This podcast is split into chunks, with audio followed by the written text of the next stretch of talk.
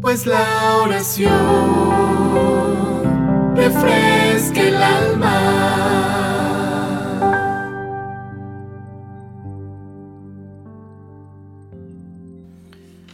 La oración refresca el alma te saluda en esta oportunidad. Soy tu amigo Dante Godó en esta jornada de estudio Salud y Adoración. Día quinto. Quinto día. Control de la presión arterial.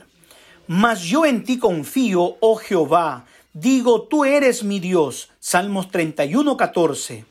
Durante años la medicina se preocupó por las enfermedades en sí específicamente. Hay quien afirma que la medicina tradicional se preocupa por las enfermedades y no por los enfermos. La fragmentación de los médicos por especialidades, necesaria para el estudio, la investigación y la mejor comprensión de las patologías, distanció a los médicos del, trato y el cuidado del paciente como un todo. En la actualidad, Tres tendencias contribuyen a mejorar esta salud. En primer lugar, y esto data de algunos años, la llegada de la medicina psicosomática, que no es una especialización, sino un abordaje del médico ante el paciente independientemente de la especialidad que aquel ejerza. Todos los pacientes se sienten mejor amparados por un profesional con esas características. En algunos países la implementación de algún programa de salud familiar en que el médico sale de su consultorio y va a las residencias para cualquier para cuidar de las personas en su domicilio, orientándolas en todos los aspectos que tengan que ver con la prevención y la prevención de la salud. Finalmente, la comprensión de la salud de que las enfermedades de una población frágil por el estilo de vida sedentario y grasiento se entrelazan en el individuo, multiplicando sus problemas y sus sufrimientos. Esto se constituye en el llamado síndrome metabólico. Se estima que 1.5 millones de personas se convierten en diabéticas de cada año solamente en los Estados Unidos y entonces esto promueve las complicaciones circulatorias resultantes de esta dolencia constituyen actualmente la principal causa de ceguera, insuficiencia renal y amputación en el en todo el mundo que está pasando. Además de eso contribuye como importante factor para los para las dolencias cardíacas y probablemente se convertirán en la mayor causa que se puede prevenir de enfermedad y muerte prematura en este milenio. Datos recientes muestran que estas alteraciones son tan frecuentes que afectan en un cuarto de la población adulta. El problema es que la presencia de estas simples alteraciones triplica el riesgo de infarto del miocardio y de derrame cerebral y duplica la mortalidad por estas causas, aumentando también en cinco veces el riesgo de desarrollar diabetes tipo 2. Los criterios adoptados por el síndrome metabólico son determinados por la presencia de la gordura abdominal. Cuando el hombre tiene una cintura igual o mayor de 95 centímetros y la mujer tiene de 80 centímetros en el nivel del ombligo, junto con dos o más de las siguientes alteraciones. Los triglicéridos, aumentan. El HDL, el colesterol bueno, por debajo de los 40 miligramos en los hombres y 50 en las mujeres. Presión arterial por arriba de 130 por 85. Glucosa, azúcar en sangre por arriba de los 99 miligramos en ayunas. ¿Se encuentra usted fuera de alguno de esos niveles? ¿Cuáles de ellos precisa tratar? Puede parecer muy bonito verse así, cercado de tanta atención y con los convenios de salud están allí para garantizar eso. Es fácil encontrar en las antesalas de los consultorios obesos, diabéticos e hipertensos, conversar animadamente sobre sus dolencias, como quien habla sobre grandes viajes realizados al Oriente o Europa.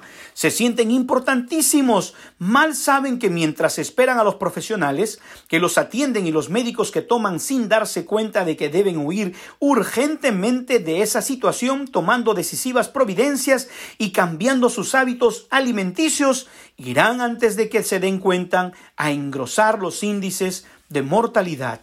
Medite y ore. ¿Es usted uno de los factores, de los actores de esta obra teatral? ¿Qué tal entrar en escena y cambiar de vida? ¿Cambiar de hábitos? Pero entregue su problema a Dios y Él le dará fuerzas para vencer. Dígale al Espíritu Santo que quiere cambiar y que va a tomar en serio todas las orientaciones de esta jornada. Con relación a la hipertensión, para que la sangre llegue a cada punto del organismo, el corazón precisa ejercer presión al bombearlo. El dato más preocupante es que, aún entre los que tienen conocimientos tener esta enfermedad del 48%, no se trata Ningún hipertenso debe suspender abruptamente el uso de medicamentos.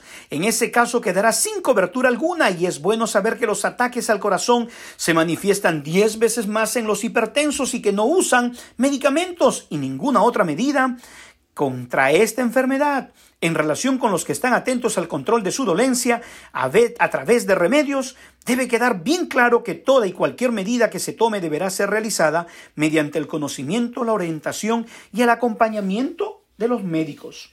La dieta para quien desea controlar la hipertensión y depender menos de los remedios, debería privilegiar las frutas por las mañanas, las hortalizas crudas en el almuerzo y, si es posible, exclusivamente frutas por la noche.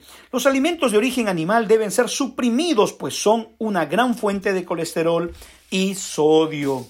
Esta enfermedad se inicia ya en la infancia, cuando los padres compran o permiten a sus hijos el uso regular de comidas chatarras, que además de contener mucho sodio, un paquete contiene todo el sodio que un adulto debe ingerir en 24 horas. En general, son fritos, grasosos y con un elevado índice de calorías. Un adelgazamiento de entre 5% y 10% tiende a normalizar la presión arterial y a disminuir los factores de riesgo del síndrome metabólico. Medite en esto y ore. ¿Cómo es su alimentación? Las frutas y las hortalizas son alimentos indispensables para quien quiere curarse de la hipertensión y para mantener la salud. Pídale al Espíritu Santo que santifique su gusto. Dígale que por, por qué su paladar es así, por qué no le gusta lo que Dios creó para su bien.